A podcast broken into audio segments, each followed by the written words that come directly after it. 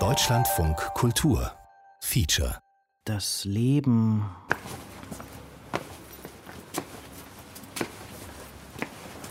Das Leben ist.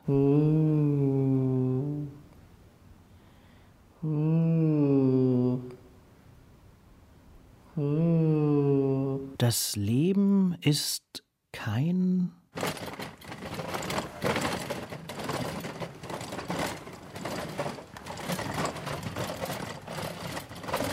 Das Leben ist kein Ponyhof. Was? Meine eigene körperliche Einschränkung. Das Leben ist kein Ponyhof. Und warum ist das Leben kein Ponyhof? Weil. Ich kann meine Beine nicht bewegen. Ich muss die Hände dazu benutzen, um mich umzusetzen. Oder ich muss mich abstützen, hochstützen. Ich habe wenig Gefühl im Körper. Ich bin inkontinent und ähm, habe kein Hungergefühl. Und dieses ganze Kribbeln, also manchmal ist es, als ob man am Termitenhaufen sitzt.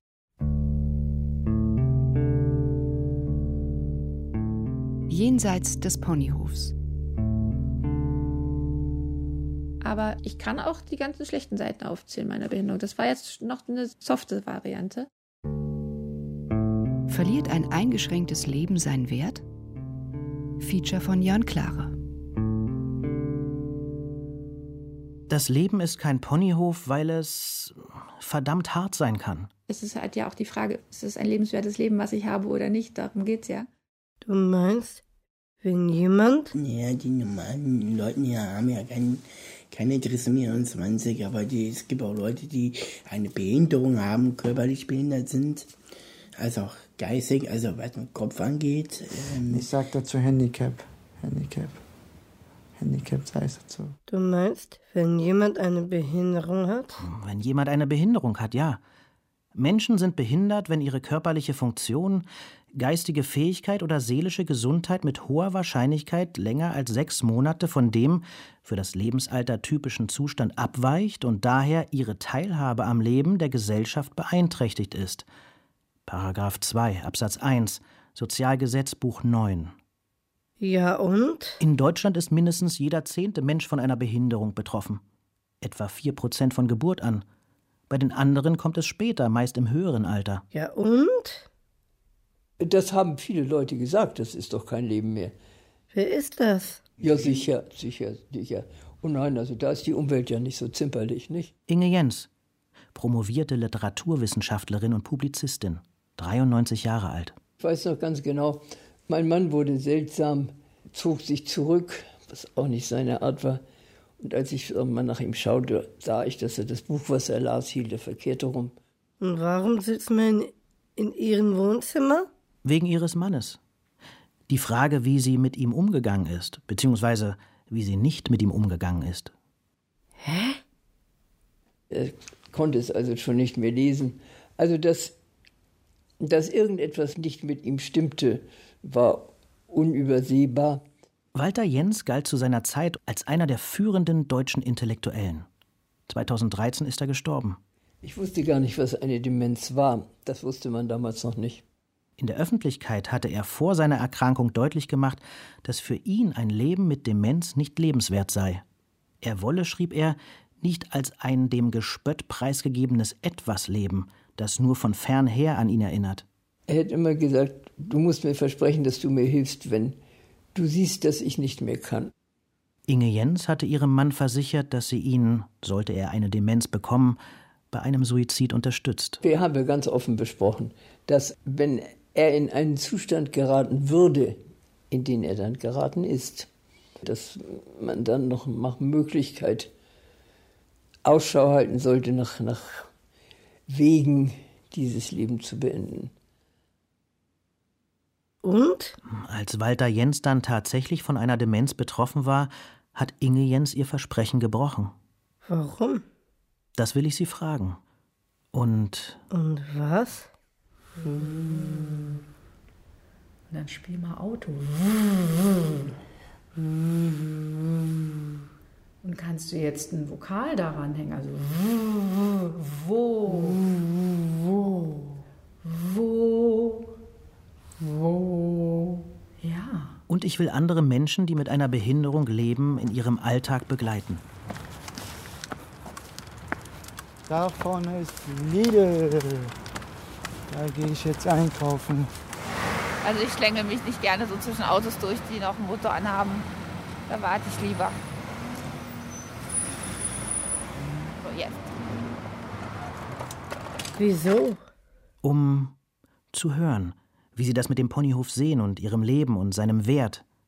Menschen wie Natürlich mit Nachholbedarf, was dann Selbstständigkeit angeht. Selbstständigkeit ist immer das Wichtigste. Man muss selber bestimmen können im Leben. der 25-jährige Jonas, der gleich dreimal über das Chromosom 21 verfügt.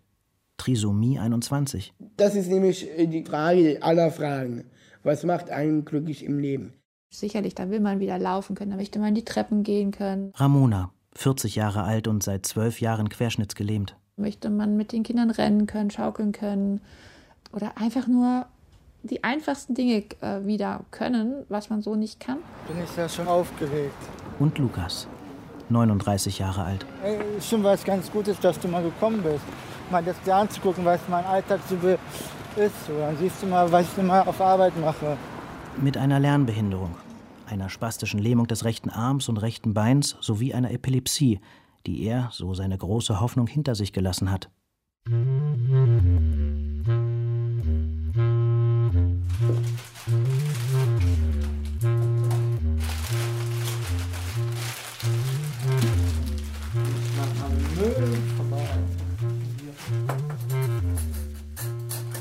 6 Uhr morgens in Lukas Einzimmerwohnung in Berlin-Wilmersdorf. Er sieht noch ein wenig müde aus. In der schmalen Küche liegt vor ihm auf dem Tisch eine lange Reihe verschiedener Tabletten. Also ich habe übertrieben Medikamente, 900 Stück oder so. Ich, ich hole immer Vorrat, dass ich immer vorgesorgt bin und dann, ja. Er nimmt zwei und dazu ein Glas Wasser. Seine Behinderung ist die Folge eines Unfalls. Ich war drei und bin aus dem zweiten Stock gefallen. Bin mit dem Kopf auf Steinpflaster gefallen, dann ist der Knochen rausgefallen und hat mir ein Stückchen Plastik hineingesetzt. Das wächst aber mit. Der Dreijährige liegt zwölf Wochen im Koma. Zwei Jahre später der erste epileptische Anfall. Danach etwa alle drei Monate ein weiterer. 30 Jahre lang. Er senkt seinen Kopf, Also hier ist ein Stückchen Plastik, da ist der Epilepsieherd. Den haben sie dann jetzt 2015 rausgeschnitten. und zeigt in den kurzen Haaren auf die langen Narben der riskanten Operation. Wenn man einen falschen Nerv getroffen hätte, dann entweder blind oder nicht laufen können. In einem neu entwickelten, aufwendigen Verfahren wurde das für die Epilepsie verantwortliche Gewebe vor fünf Jahren aus Lukas Gehirn entfernt. Zudem habe ich schon noch dissoziative Anfälle und die kommen unter Stress. Dissoziative Anfälle sind schwächer als epileptische Anfälle und lassen sich weitestgehend verhindern, wenn es Lukas gelingt, größere Anspannungen zu vermeiden. Man muss das wollen müssen. Okay, jetzt möchte ich diese OP machen und dann das durchziehen. Ganz bitter durchziehen oder durchziehen, dass man sich dann wirklich in seiner eigenen Haut wohlfühlt. Sein Ziel ist ein Führerschein. Ich wollte ihn schon immer haben, den Führerschein. Ich möchte ihn einfach nur in der Tasche haben und fertig. Und weil ich wollte ihn schon immer haben, weil als Epileptiker darfst du keinen Führerschein, weil die Gefahr zu groß ist. Das weiß ich. Ein Blick auf die Uhr. Die Arbeit. Schlüssel habe ich, Handy habe Er muss los. ich, habe ich, immer ist alles zurück.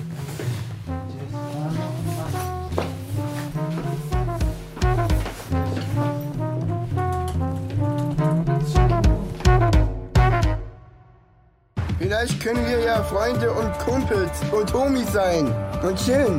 Eine gute Zeit haben. Hab deine Freundin getroffen, Eleanor. Wir sind zwei Banditen auf der Flucht. Oh ja! Ja, verdammt. Regel Nummer eins, nicht rumtrödeln. Regel Nummer zwei, ich hab das Sagen. Wie war nochmal Regel Nummer eins?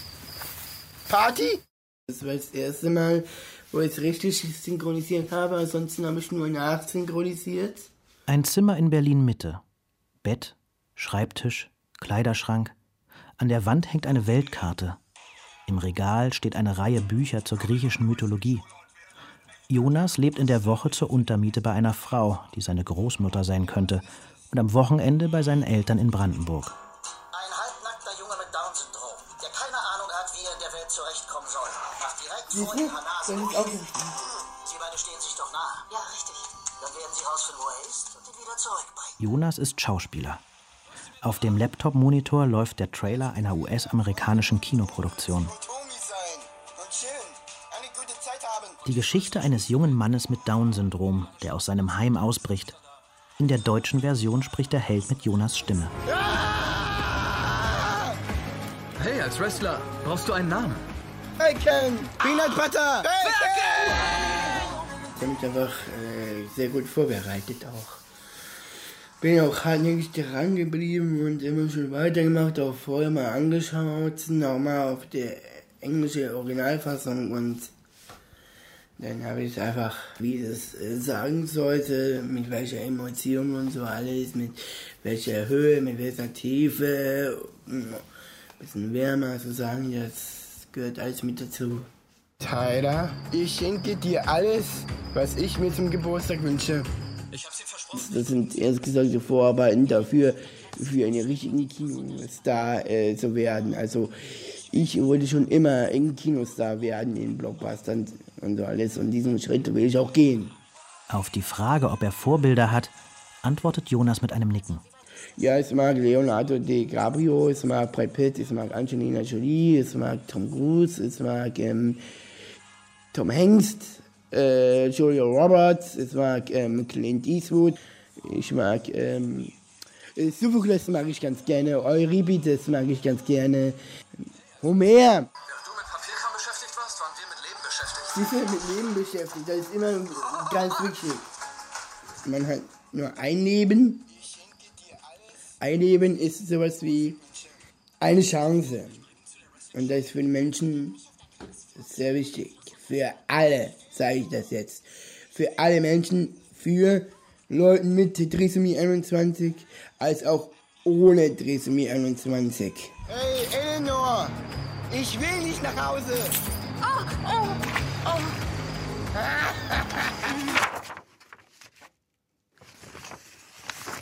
Das ist mein erster Tag im Rollstuhl, wie ich mich hier ganz doll aufstützen muss mit einem Arm, um mit dem anderen überhaupt in die Kamera winken zu können. 8 Uhr morgens, Berlin-Britz. Ramona in ihrer Zwei-Zimmer-Wohnung. Sie lebt allein mit ihrer Katze. Auf dem Tisch liegt ein aufgeschlagener Ordner. Der Blick fällt auf ein Foto. Darauf eine junge Frau, die unsicher lächelt. Ramona vor zwölf Jahren. Das bin ich vorher. Ein anderes Foto, aufgenommen ein paar Monate vor der Aufnahme im Rollstuhl. Ramonas Blick selbstgewiss und ein wenig skeptisch. In Salzburg auf dem Bahnhof stehend, ähm, wo man meine Beine gut sehen kann. In Salzburg studiert sie 2008 Musikwissenschaften. An einem Tag im April, kurz vor ihrer letzten Bachelorprüfung, fühlt sie sich ein wenig krank. In der Nacht bekommt sie plötzlich starke Schmerzen, erst im Unterleib, dann auch im Rücken. Sie ruft ein Taxi, fährt ins Landeskrankenhaus, wird untersucht und in die Uniklinik geschickt. Ich konnte auch nur noch sitzend dorthin gebracht werden. Ich war noch mit, mit Hilfe aufstehen und ein paar Schritte waren noch möglich. Also die Beine wurden immer schwächer. In den Untersuchungsraum haben mich dann zwei Schwestern stützen müssen, links und rechts, damit ich überhaupt noch gehen konnte. Habe mich dort auf den Untersuchungstisch gelegt und ähm, ab da konnte ich nicht mehr laufen. Nicht mehr aufstehen, nicht mehr aufrichten, gar nicht mehr. Die Ursache, eine rasend schnell voranschreitende Gehirn- und Rückenmarksentzündung, können die Ärzte erst Stunden später stoppen. Seitdem ist Ramona von der Brusthöhe abwärts gelähmt. Der Auslöser für die äußerst seltene Autoimmunreaktion ist bis heute ungeklärt. Großes Pech. Nein, sagt sie, umgekehrt. Ich wurde so gut behandelt, dass ich, ja, dass mir das Leben gerettet worden ist in dem Moment, weil ähm, mein, die, Lähmung hätte die Atmung betreffen können. Ich hätte lebenslang Beatmungspatient werden können oder eben daran auch sterben können. Wenn ich auch zum Beispiel nicht aufgewacht wäre und zu Hause geblieben wäre, ich nicht mehr hätte laufen können. Ich hatte wirklich viel, viel, viel Glück, sage ich mir schon. Und hatte das große Vertrauen einfach, dass mir auf jeden Fall geholfen wird.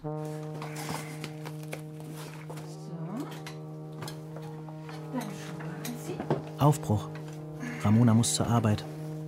Mit dem Rollstuhl und öffentlichen Verkehrsmitteln durch die halbe Stadt.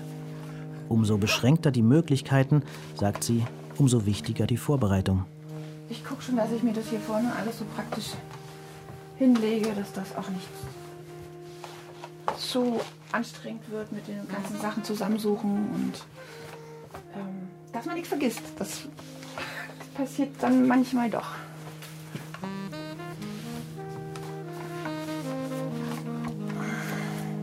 So, alles da, können wir los. Was ist? Ich muss an meine Eltern denken. Deine Eltern? Meine Mutter hatte eine Demenz. Schon lange vor ihrem Tod wusste sie nicht mehr, wer ich bin. Mein Vater war aufgrund einer missglückten Routineoperation die letzten acht Jahre seines Lebens querschnittsgelähmt. Er war sehr tapfer. Aber am Ende wollte er nicht mehr. Leben? Ja. Und? Kurz darauf starb er. Und du weißt nicht, ob und wie du so ein eingeschränktes Leben leben könntest? Ja. Hast du Angst? Hm. Du willst von Inge Jens, von Jonas, Ramona und Lukas lernen? Ja. Willst du sie nicht direkt fragen? Später.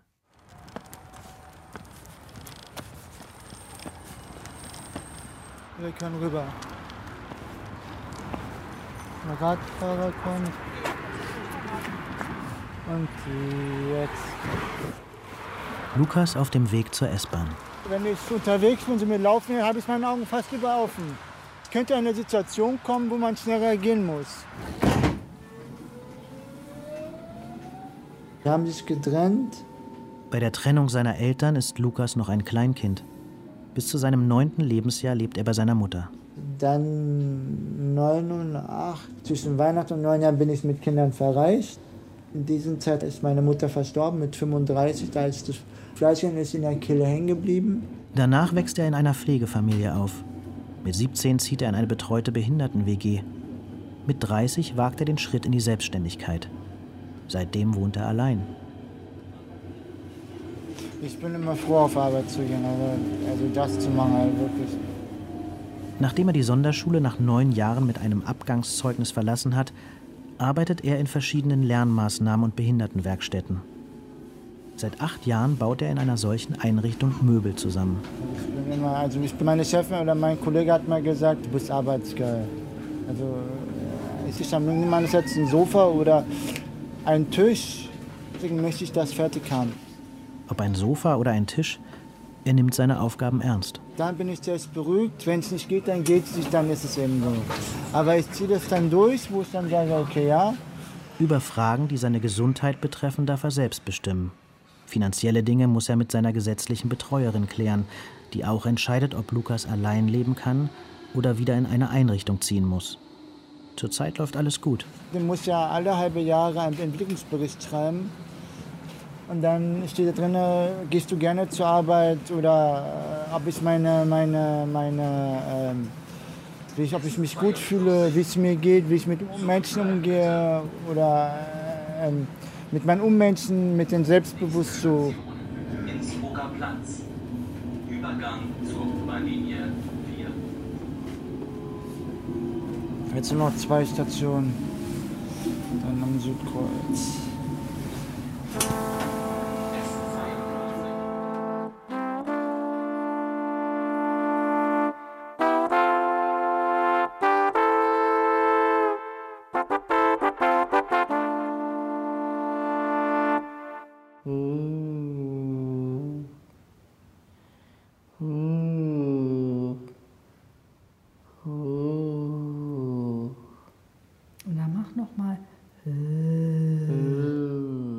Wenn Jonas keine Theaterproben, Drehtage oder Synchronaufträge hat, ist er tagsüber in der Schauspielabteilung von Blumenfisch, einem sozialen Träger, beschäftigt.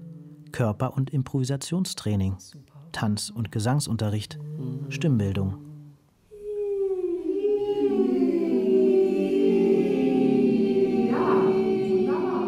Einzeln und in der Gruppe.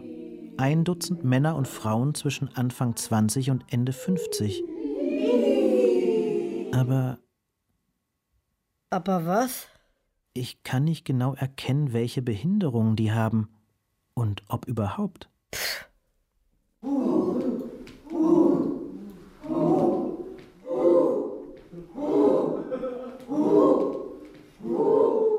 Jetzt war meine erste radikale Entscheidung, hierher zu kommen. Ich habe äh, mit der Schule sofort abgebrochen und äh, gleich hierher gekommen. Seit seinem 18. Lebensjahr gehört Jonas zum Ensemble des renommierten, inklusiven Theaters Rambazamba, mit dem Blumenfisch kooperiert. Das ist ganz wichtig für das Theater Rambazamba, dass ihm niemals langweilig äh, sein wird. Das ist am allerwichtigsten, weil das überhaupt nicht schön ist, wenn man hier im Theater Langeweile hat, auf jeden Fall. In seiner Vita steht bereits eine Reihe von Hauptrollen bei Rambazamba, dazu Engagements am Deutschen Theater Berlin und verschiedene Film- und Fernsehrollen. Dabei soll es nicht bleiben. Also es gibt äh, sehr viele Traumrollen auf jeden Fall. Den Achilles zum Beispiel. Da ist leider den, den Bösewicht.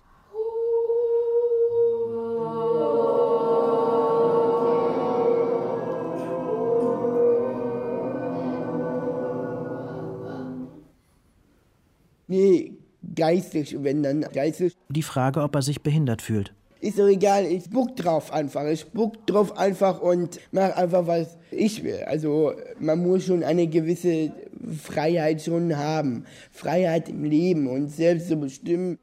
Wenn es um Geld oder Gesundheit geht, haben zurzeit noch die Eltern des 25-Jährigen das letzte Wort. Man muss auch mal selber sehen, äh, wie er sein Leben haben will.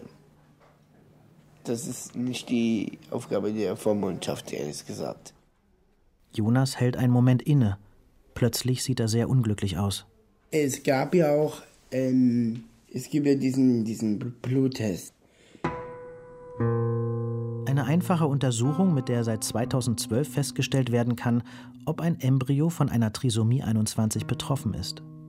In einem solchen Fall ist zum Schutz der seelischen Gesundheit der Mutter eine Abtreibung bzw. direkte Tötung des Embryos bis kurz vor der Geburt straffrei. Neun von zehn betroffenen Müttern bzw. Eltern entscheiden sich für diesen Schritt. Wenn es um Abtreibung geht, bin ich vollkommen, dann, vollkommen dagegen, weil wenn sie ein Kind abtreiben, dann da stünde quasi das Baby das Leben. Und das ist mir sehr, sehr, sehr wichtig, dass sie mal gründlich überlegen, ob sie überhaupt Kinder haben wollen. Weil das gehört so Leben dazu. So wie bei Trisomie 21. Das ist auch nichts Schlechtes. Weil wir sind auch Menschen. Wir sind auch Bürger. Wir sind Berliner Bürger. Was ist? Wir haben damals vor der Geburt unserer Tochter einen ähnlichen Test gemacht. Und? Kein Down-Syndrom. Aber jetzt bin ich mindestens doppelt froh, dass wir keine falsche Entscheidung getroffen haben.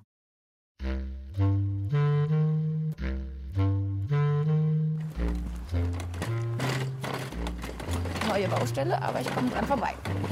Neben dem Mietshaus, in dem Ramona wohnt, steht das Mietshaus, in dem sie aufgewachsen ist. Da bin ich mit zwei Jahren mit meinen Eltern hier nebenan eingezogen.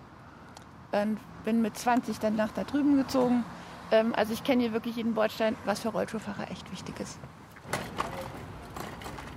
Vor dem Leben im Rollstuhl hatte sie nicht daran gedacht, wieder hier zu leben. Ohne ihre Familie, sagt sie, vor allem ohne ihre Mutter und Schwester, wäre damals alles noch viel schwerer gewesen. Das erste Ziel auf Ramonas Weg zur Arbeit ist die einen knappen Kilometer entfernte U-Bahn-Station. Aus der Perspektive einer erworbenen Behinderung kriegt man durchaus einen anderen Blick aufs Leben. Und wenn man will und kann, dann setzt man sich auch anders damit auseinander, wie man sein Leben führen will oder kann. Man wird sich eben des Wertes der Gesundheit erst dann bewusst, wenn man einen Teil verloren hat. Für Menschen mit angeborenen Behinderungen ist ja von Anfang an das Leben und die Perspektive anders und dadurch auch die Auseinandersetzung mit dem Leben. Für mich hat am Anfang immer noch der Vergleich mit dem, was vorher war. Und der ist schwer. In der Mitte der Straße ist kein Über also keine barrierefreie Übergangsmöglichkeit. Und da fahre ich immer auf der Seite. Man hat sich ja auch erkämpft, dass man das wieder kann. Auch Menschen mit angeborener Einschränkung, Behinderung, die haben sich das Leben auch erkämpft, so leben zu dürfen, wie jeder andere auch. Also mit Glück die meisten. Man lebt das Leben man ist vielleicht auch ein Stück weit dankbarer, dass es noch wieder möglich ist oder noch möglich ist. Tür schließt. Viele Leute regen sich immer über die Langsamkeit der Fahrstühle auf. Das ist auch Barrierefreiheit. Nicht jeder kann schnell reagieren oder schnell ein- und aussteigen. Habe ich erst begriffen, als ich selber im Rollstuhl saß. Im Grunde ist sie froh, dass es den Aufzug überhaupt gibt und dass er funktioniert, was ganz und gar nicht selbstverständlich ist.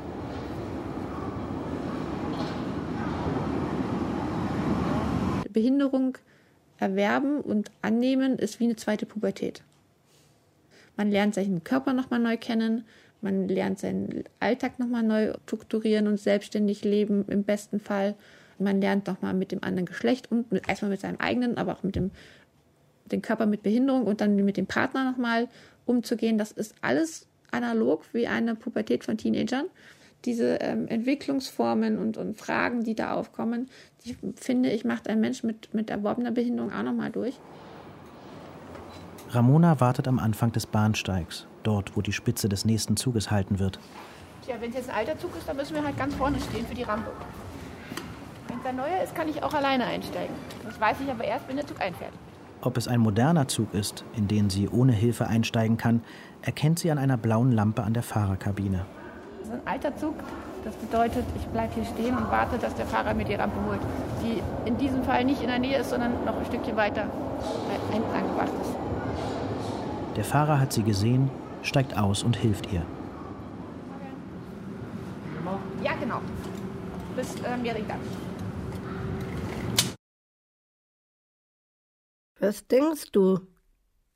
Ich weiß nicht, woher die drei ihre Kraft nehmen. Nicht jeder ist so stark. Und die drei sind es ja vielleicht auch nicht immer. Ich denke an die Kämpfe meiner Eltern, ihre. Dunkle Stunden? Ja. Die Verlorenheit in den Augen meiner Mutter, wenn sie nicht verstand, was um sie herum geschah. Die Wut und manchmal auch Verzweiflung meines Vaters über seine Hilflosigkeit.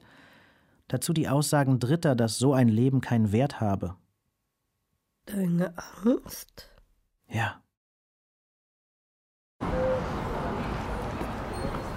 Das ist äh, meine Strecke, wie ich zum Arbeit komme. Ja, richtig aufpassen, das ist echt fieser, äh, fiese äh, Kreuzungen hier. Er war in einer Umgebung, in der er sich als gesunder Mensch nur unglücklich gefühlt hätte. Inge Jens über ihren Mann, der vor seiner Demenz zu Tieren stets einen großen Abstand gehalten hatte. Wenn ihn da saß und er so einen Korb mit Neugeborenen, wo Welpen da vor sich hatte und die streichelte diese Wollknäule, die warm, ja, dann war er glücklich. Inge Jens hatte bei der Pflege, und sie betont, dass das entscheidend ist, Unterstützung durch eine Frau, die dafür zwar nicht ausgebildet war, aber aus ihrer Persönlichkeit heraus einen herzlichen, direkten Zugang zu Walter Jens und seiner Demenz fand. Tagsüber nahm sie ihn oft mit auf ihren nahegelegenen Bauernhof. Er hat lauter Sachen gesehen, die er noch nie gesehen hat. Hat stundenlang da unten gesessen und hat geguckt, wie die Heu auf den Heuboden verladen haben oder wie ein Trecker repariert wurde oder nicht. Also alles Sachen, die undenkbar gewesen wären früher. Sie lächelt. Natürlich hat er sich für keinen Sophokles und keinen Tacitus und für nichts mehr da interessiert. Aber er hat sich für die Welpen interessiert mit den schönen, weichen, warmen Fell und die hat er dann gestreichelt. Wo er das größere Glücksgefühl empfunden hat, ich weiß es nicht. Da ist manchmal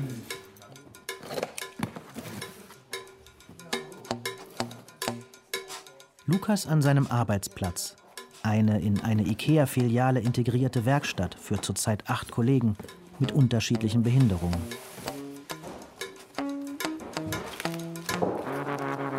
Hier habe ich mein Tackermesser, das haben wir hier drin.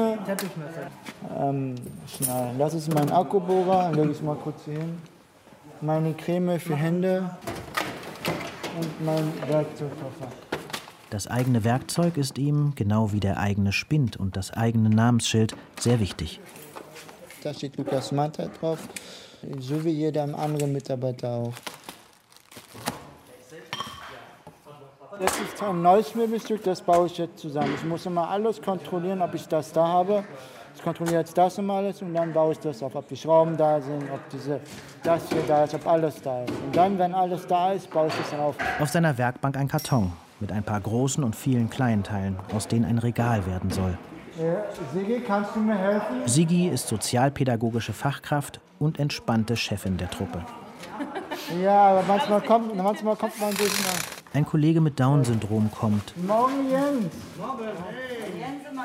nickt stumm und packt sehr entspannt sein Werkzeug aus. Arbeitszeit ist von 8 bis 15 Uhr, inklusive einer guten Stunde Pause. Also wir werden ja vorbereitet auf den ersten Arbeitsmarkt. Wenn man kommen will, ich weiß nicht wann oder keine Ahnung. Und wieder, ob das zustande kommt, das weiß ich nicht. Wenn es nach ihm geht, könnte er hier auch noch in 20 Jahren arbeiten. Aber nur das Gehalt ist mir zu wenig. Ich überlege immer schon, ich überlege ich überleg mir manchmal noch auf dem Wochenende was zu machen. Weil wir bekommen 154 Euro monatlich. Meine Wohnung wird vom Amt bezahlt und ich bekomme noch Grundsicherung. Aber trotzdem ist das zu wenig. Ich frage Lukas, ob er neidisch auf andere ist, die zwei gesunde Arme und Hände haben. Er schüttelt den Kopf. Ich kann ja alles. Ja. Viele Leute gucken auf mich zu und sagen, wie machst du das? Also jetzt zum Beispiel, wenn ich jetzt eine, einen Billy habe, dann muss man noch äh, die Nägel ran. Und demonstriert, wie er, im Unterschied zu Kollegen mit gesunden Händen, den Hammer nutzt, um ein Regal zusammenzunageln. Und natürlich nageln die, meine Kollegen, die haben ja gesunde Hände, nageln immer so. Und ich wechsle. Hier nehme ich zuerst den Hammer, dann den Nagel, dann hauen wir mich rein. Man muss den Ehrgeiz haben. Sigi, bist du zufrieden? Ich bin sehr zufrieden.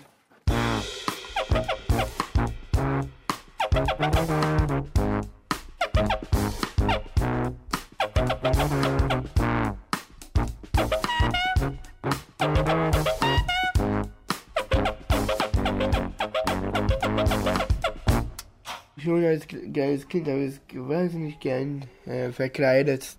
Jonas am Abend auf einem Stuhl vor einem großen Spiegel im Rambazamba-Theater. Die Maskenbildnerin pudert sein Gesicht. Es hatte sogar eine Mädchenschminke sogar reingeschnuppert, wo eine Frau mich geschminkt hat wie eine Frau und auch die Haare geschnitten hat. In eine was für eine Schminke? Nicht geschminkt, aber geschminkt wie eine Frau. Ah, okay. Das hat mir sehr, sehr gut gefallen, ja. Noch drei Stunden bis zur Vorstellung. Auf dem Programm steht Sophokles Antigone. Jonas spielt Kreons Diener. Er schließt die Augen und konzentriert sich auf seine ersten Sätze. So, mal bitte auf. Auf die Augen? Yeah. Also ich bin immer vorher schon da und gehe dann meine Texte durch, bis es kann quasi. Und äh, konzentriere mich nur auf, den, auf das Stück her.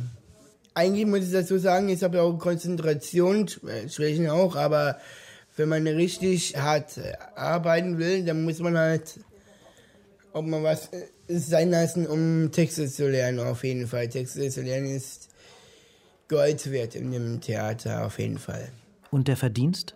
Die Gage? Über das Geld rede ich jetzt quasi jetzt nicht.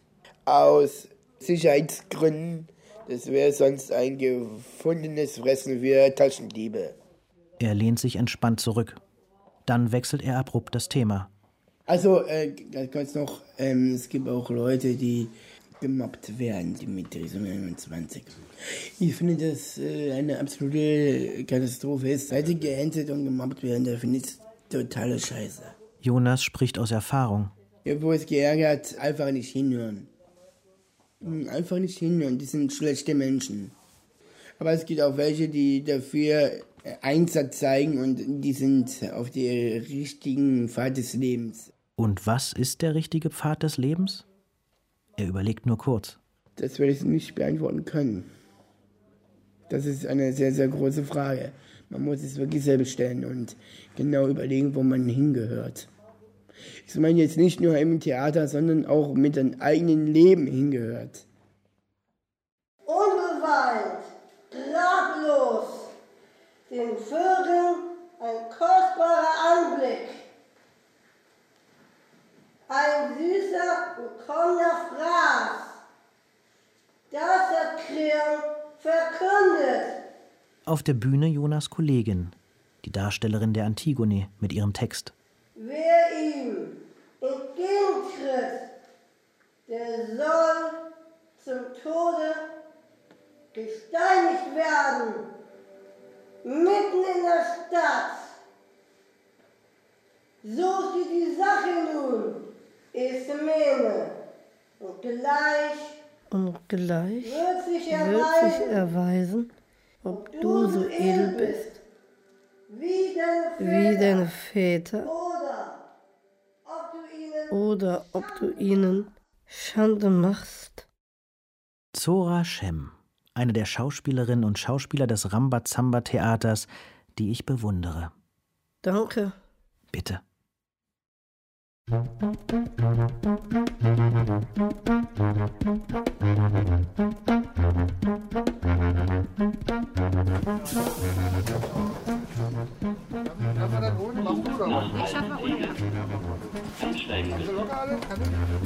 jetzt. Okay. Zack. Danke. Jo. Danke. Umsteigen. Warten auf die nächste Bahn. Ähm, ich mochte ihn lange nicht. Der Rollstuhl. Seine Maße und Funktion sind in vielen Details auf Ramonas Bedürfnisse angepasst. Ihn in meinem Leben zu akzeptieren war schwer. Geholfen hat mir der Vorschlag, ihn einfach als Hilfsmittel des Universums zu betrachten.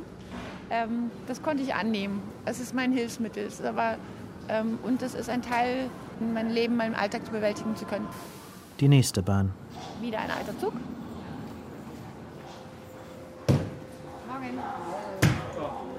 Wir können es auch eventuell so machen. Ohne Rampe. kenne mich hier mit der neuen Rampe überhaupt noch nicht. Ja. Ja. Und danke Ja. Leopoldplatz. Leopold, alles klar. Zurückbleiben bitte. Man muss sich halt auch die dunklen Momente erlauben und auch mal weinen und sich zulassen, dass es einem auch schlecht geht und dass man auch mal die Perspektive nicht so rosig sieht. Ich weiß noch, im Krankenhaus habe ich lange nicht geweint am Anfang.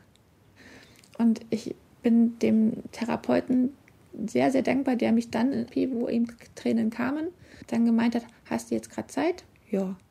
Und ich hatte ihm erzählt, dass ich am liebsten so auf der Seite Embryonalhaltung mich zusammenkauern würde ähm, und alleine in einem Raum sein würde. Das hat er in dem Therapieraum dann gemacht. Ähm, mir Taschentücher hingelegt, mich auf die Seite gelagert, was ich zu der Zeit gar nicht alleine konnte, so dass ich eben mit embryonal die Knie angezogen, auf der Seite liegend, äh, in die Taschentücher heulen konnte und das hat sehr, sehr gut getan. Und ab da habe ich jetzt zu jeder Gelegenheit geweint. Aber es äh, wurde dann halt immer besser mit der Zeit. Zug nach Alt-Tegel. Zurückbleiben bitte.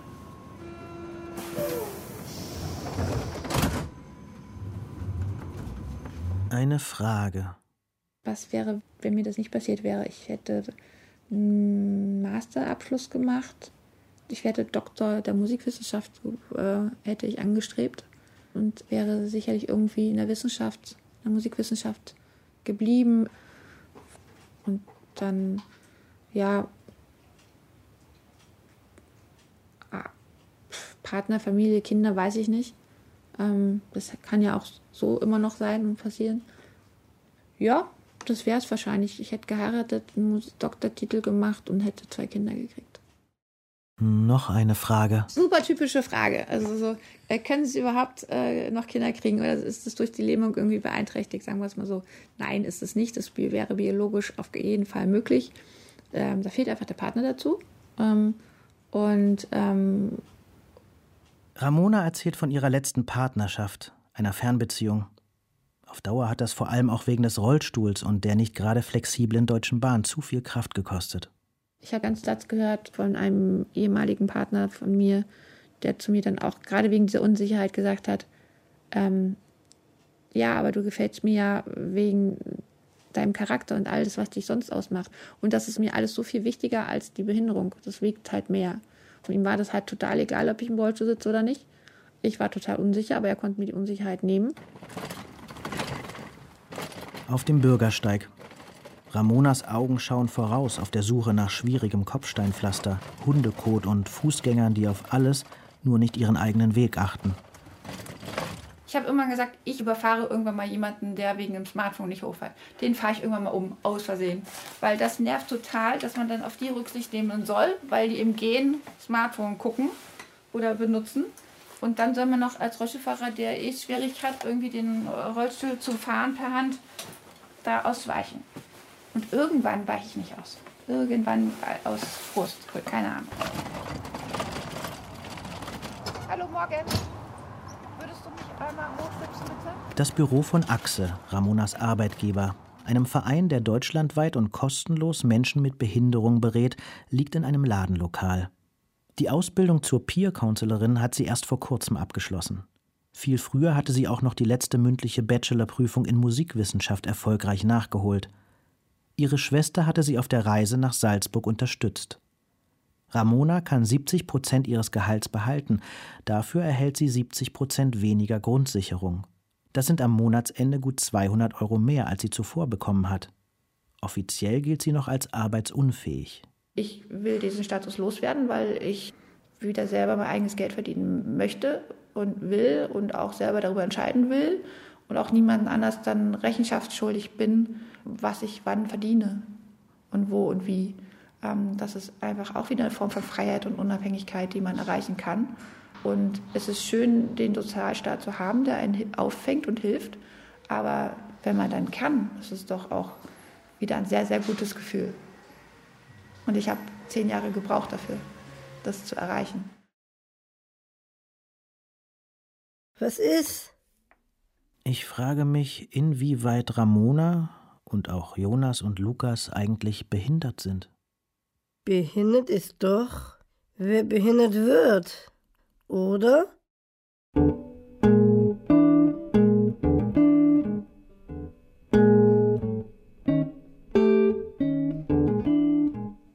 Feierabend. Lukas in seiner Wohnung. Die Frage, ob er wegen seiner Behinderung schon einmal gehänselt wurde. Als Kind hatte ich Probleme gehabt, als Kind, aber jetzt nein. Ein kurzer Blick zur Zimmerdecke. Na, jetzt kann ich vieles aushalten, doch. Jetzt, jetzt, jetzt in diesen Jahren. Ich kann vieles wegstecken. Er lässt sich, sagt Lukas, nicht unterkriegen. Nee, überhaupt nicht, nein. Also ich weiß, ich weiß, von was ich rede. Ich bin ja nicht, ich weiß, von wie, wie ich mich zu verhalten habe. Und mich kann man nicht unterdrücken, weil ich das nicht glaube. Glaube ich nicht.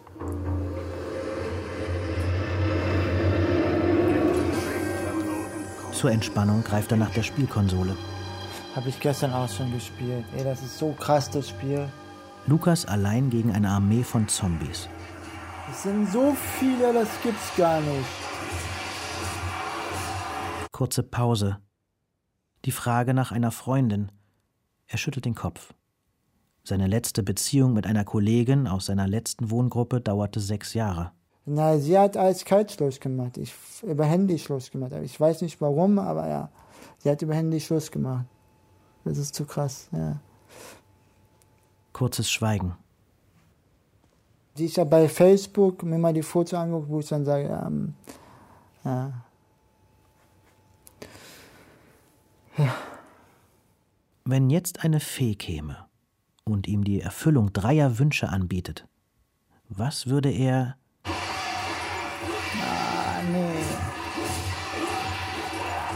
Die Fee muss warten. Jetzt steht er wieder auf und jetzt bam. Ah. Das ist jedes Mal, immer irgendwo, wenn was ist, kommen mir die Gegner entgegen. Und dann fängt man wieder von vorne an. Das ist jedes Mal das. Fange ich wieder von vorne an. Da bin ich. Unfreiwillig, unwillkommen. Den niemand mit den Unglücksboten. Kurz vor der Vorstellung geht Jonas mit seinem Schauspielkollegen Manuel Harder nochmal eine große Szene durch. Dann gehe ich, warte mal, dann. Harder ist Ensemblemitglied am Deutschen Theater Berlin, mit dem zusammen das Rambazamba-Theater diese Antigone-Inszenierung produziert hat. Die Übersetzung stammt von Walter Jens. So merke dir, ich schwöre es, falls ihr den Täter nicht vor meine Augen bringt, so ist der Tod noch nicht genug. Lebendig soll am Kreuz ihr hängen, bis ihr den Frevel offenbart. Darf ich noch etwas sagen oder gehe ich gleich? Schauspieler mit Behinderung spielen mit Schauspielern ohne Behinderung. Bei aller Höflichkeit und einer ganz offensichtlich sehr guten Erziehung Eigentlich bevorzugt Jonas Kollegen mit Trisomie 21. Ehrlich gesagt, die sind tatsächlich bei Spielen hier äh, eigentlich so viel besser als die anderen. Die sind auch ganz gut, wir, aber wir sind halt nun mal besser, weil wir halt mehr Freude und mehr Spaß im Leben haben, auf jeden Fall. Das muss man denen schon lassen. In äh, 15 Minuten ist einspringen, ne? Muss es das geben? Gegenfrage. Muss es die Hoffnung geben, dass ich wieder laufen kann? Ich habe Ramona eine Frage gestellt, die sie nicht sonderlich mag. Ob ich jetzt schon wieder laufen kann oder nicht. Die Frage stelle ich mir nicht mehr, weil das Leben passiert ja trotzdem jetzt. Und ähm, darauf zu hoffen, dass es irgendwann mal anders sein könnte, lässt mich ja nur warten und nichts machen. Es würde viel erleichtern im Alltag, aber ähm, nee, das Leben lebe ich ja trotzdem. Und das ist trotzdem ein schönes Leben.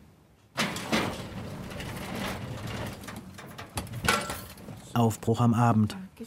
Ramona will zu einem Konzert. Ein Mitarbeiter des Sonderfahrdienstes, den das Land Berlin Menschen mit entsprechender Behinderung kostenfrei zur Verfügung stellt, schiebt Ramona in ein Rollstuhltaxi. Durch Neukölln nach Kreuzberg. Naja, am Anfang habe ich das sehr genossen, dann in den großen Autos rauszugucken, wieder die Straßen lang zu fahren, wo man halt ewig nicht lang gefahren ist. Das war schon. Ich, meine Augen glitzern, glaube ich. Aber es war wirklich, wenn ich mich daran erinnere, einfach eine, eine tolle Möglichkeit, wieder aus dem, aus dem Haus zu kommen, was zu sehen. Dieser Tag, an dem das passiert ist, ist jedes Jahr für mich ein Tag, der mein Leben kurz unterbricht und mich innehalten lässt und dann daran zu denken lässt, was ist da eigentlich geschehen, ähm, was hatte ich vorher und was habe ich jetzt. Im letzten Jahr wollte Ramona die zehnte Wiederkehr dieses Tages feiern. Sie nennt ihn einen zweiten Geburtstag und einen Bruch in ihrem Leben, der ihr neue Perspektiven ermöglicht hat. Ihre Familie und Freunde konnten das nicht verstehen. Die Feier fiel aus. Ich bin natürlich oft gefragt worden, ob ich das Leben, das mein Mann geführt hat, für lebenswert hielt. Und ich habe immer gesagt, ja. Inge Jens.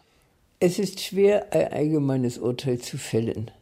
Hatte sie mal Zweifel oder Gewissensbisse, dass sie die Zusage, ihren Mann bei einem Suizid zu unterstützen, nicht eingehalten hat? Es gab Menschen, die sie dafür sehr kritisiert haben. Nein, nein. Er war nicht unglücklich. Er war auch unglücklich. Aber nennen Sie mir einen Menschen, der nicht unglückliche Phasen hat. Nicht das, das ist einfach, das gehört zum Menschsein dazu. Ihm ist es in der Demenz nicht schlecht gegangen. Er war nicht unglücklicher als normale Menschen auch unglücklich sind. Im Gegenteil, er war eigentlich zufriedener, staunender, wenn Sie so wollen, glücklicher. Er hat nicht mehr gewusst, was ihn einst interessiert hat. Und er hat nochmal eine völlig andere Welt entdeckt. Was für Wünsche? Ja. Lukas und die Frage mit der Fee. Dass ich meinen Führerschein mache und den Rest zur Seite packen. Oder ja, weiß nicht, was ich da mache. Ja. Was ist mit seiner Behinderung, seiner Gesundheit? Er denkt kurz nach, dann schüttelt er den Kopf. Und wann glaubt er, ist ein Leben lebenswert? Boah. Wenn man keine Sorgen hat, keine Anfälle zu haben, sorgenfrei zu sein. Ja.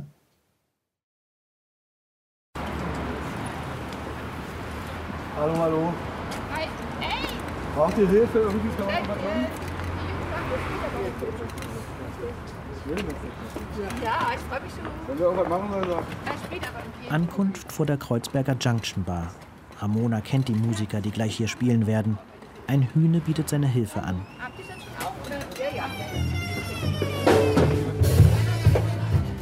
Sieben steile Stufen.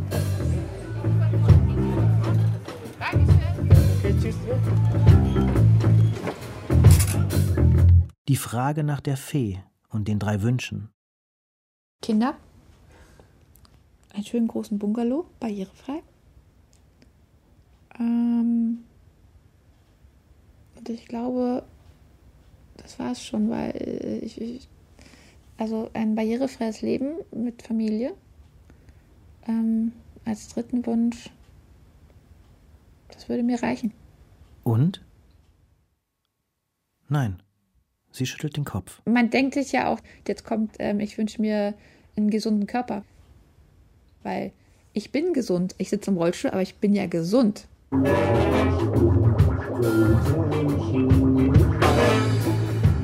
In der Junction Bar rollt sie ihren Stuhl auf die sich füllende Tanzfläche und behauptet ihren Platz.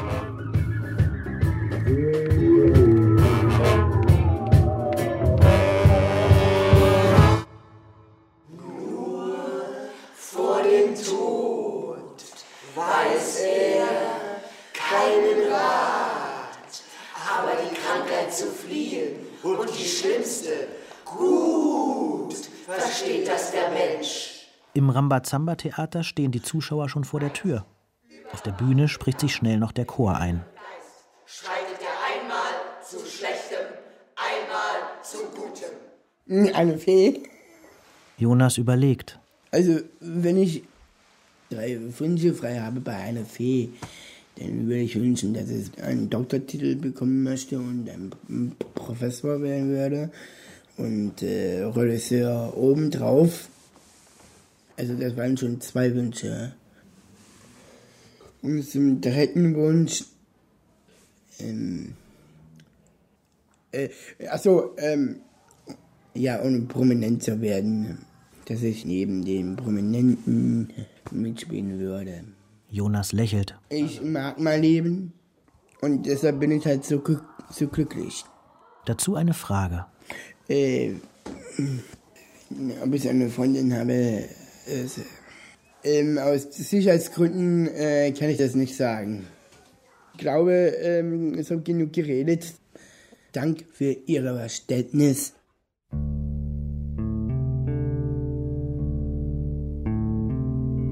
Was lebt, will leben.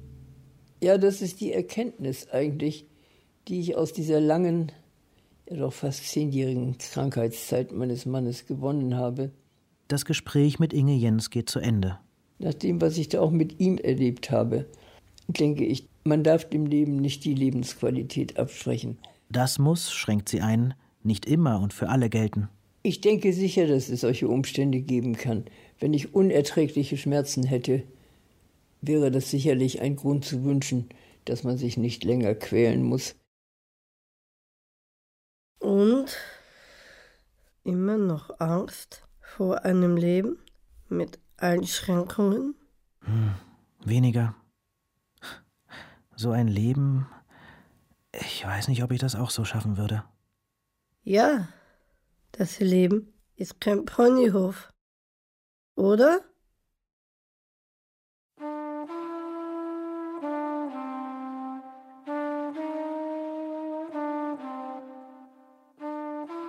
Jenseits des Ponyhofs. Verliert ein eingeschränktes Leben seinen Wert? Ist das Leben ein Ponyhof? Ja, warum nicht?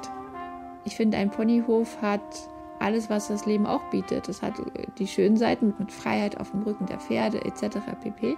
Da gibt es auch unschöne Seiten und da muss man die Spälle ausmisten jeden Tag und es ist viel Verantwortung, Verpflichtungen und Feature von Jörn Klare. Deswegen, nein, mein Leben ist nicht nur Spaß und es hat auch Seiten, die echt Arbeit machen, weil sie immer da sind aufgrund der Beeinträchtigung und Behinderung. Aber ich habe trotzdem manchmal das Gefühl, vielleicht auf dem, ich bin einfach angekommen bei mir selber, bei mir und der Behinderung. Ich habe mich mit der Beeinträchtigung neu kennengelernt und auch akzeptieren gelernt.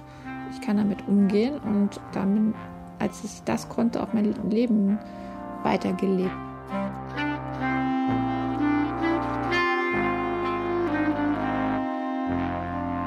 Mit Ramona Hahn, Jonas Sippel, Lukas Mantei und Inge Jens. Es sprachen Fabian Busch und Zora Schem. Ton Andreas Stoffels und Christian Bader. Regieassistenz Susanne Schütz. Regie Friederike Wigger. Produktion Deutschlandfunk Kultur mit dem Norddeutschen Rundfunk 2020.